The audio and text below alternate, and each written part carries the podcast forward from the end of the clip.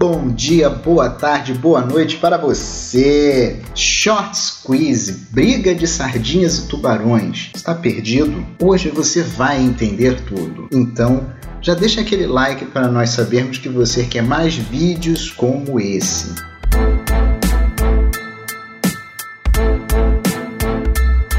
Na bolsa de valores, existem muitas formas de negociar as ações: buy and hold, swing trade, day trade, operar vendido, leitura de fluxo e outras bruxarias. Quer saber mais sobre essas formas de negociar ações? Deixe aí nos comentários. Vamos falar delas no futuro. Agora, para entender toda essa bagunça, precisamos saber o que é a venda a descoberto ou operar vendido que consiste em alugar as ações de quem não pretende vender, pagando as respectivas taxas, garantias e afins, e efetuar a venda no mercado, com o intuito ou a crença de que o preço da ação caia e quem fez essa venda inicial possa recomprar a ação a um preço menor do que vendeu, tendo como lucro essa diferença. Mas recentemente aconteceu o tal do short squeeze, que é quando uma ação aumenta de preço de forma muito rápida, forçando quem estava operando vendido a parar as suas operações para não ter muito prejuízo. E como o mercado de ações dos Estados Unidos é bem grande, sendo que quase metade de quem negocia neste mercado são pessoas físicas, fica mais simples a intervenção das pessoas comuns chamadas de sardinhas, contra os tubarões, que são os bilionários fundos e bancos de investimentos nacionais e internacionais. A GameStop é uma empresa de videogames e tudo mais que os cerca. Devido à digitalização de mercado,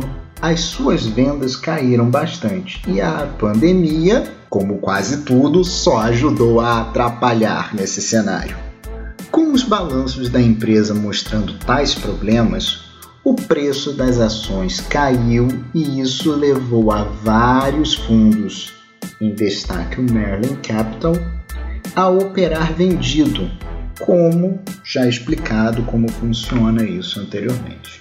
Nos últimos três meses de 2020, também conhecido como quarto trimestre, a GameStop apresentou melhorias em seu desempenho e, mesmo assim, os fundos continuaram a operar vendidos.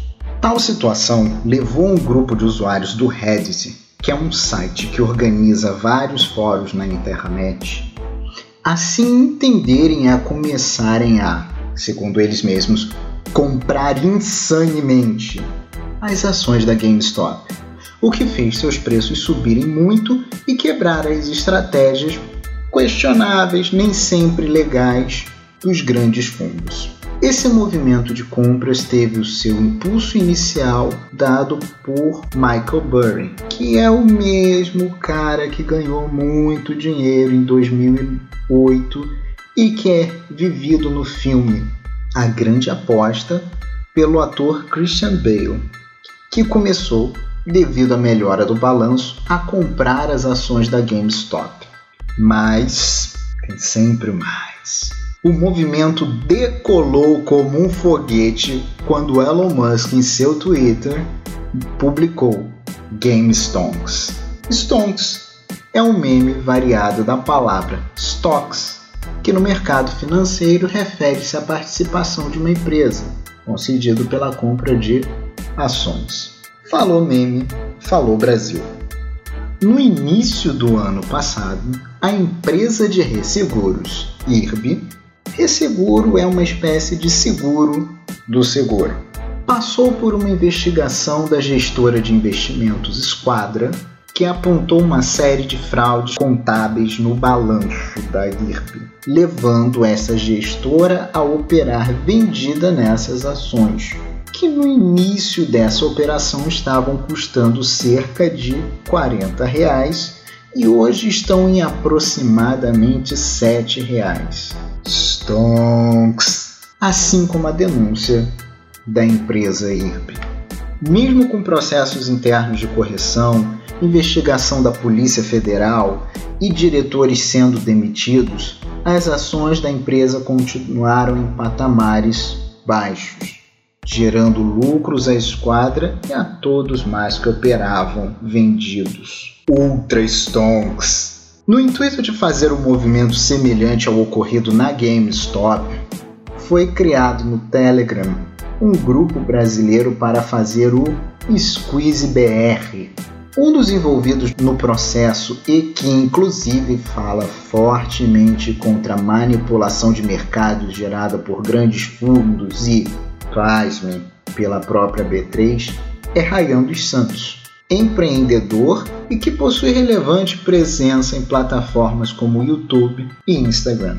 De acordo com a CVM, que é a instituição que regula o proceder dos mercados de capitais no Brasil, em sua instrução normativa de número 8, que foi escrita em 1979, Olá CVM, tá na hora de dar um update nisso, hein?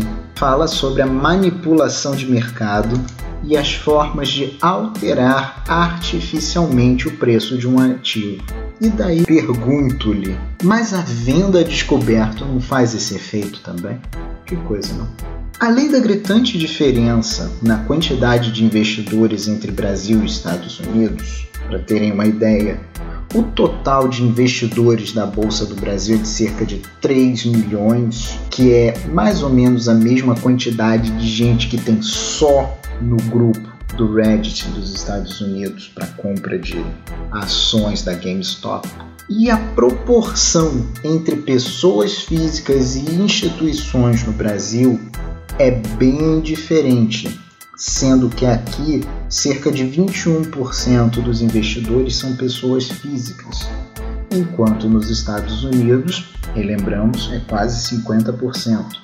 Nós aqui também tivemos uma forte atuação da própria bolsa, mantendo a ação do ERB em leilão durante todo o dia e travando artificialmente a subida dos preços e permitindo que os vendidos saíssem com calma de suas posições, praticamente cantando Let It Go. Então, é o fim ou o início de uma batalha neste grande mar de investimentos. Para mais conteúdos relevantes, siga-nos nas redes sociais. Curta, comente para, e para formar uma rede de pessoas bem informadas, compartilhe. No Instagram é arroba Financas Podcast e no Spotify e YouTube Finanças Podcast. Eu te vejo no próximo vídeo.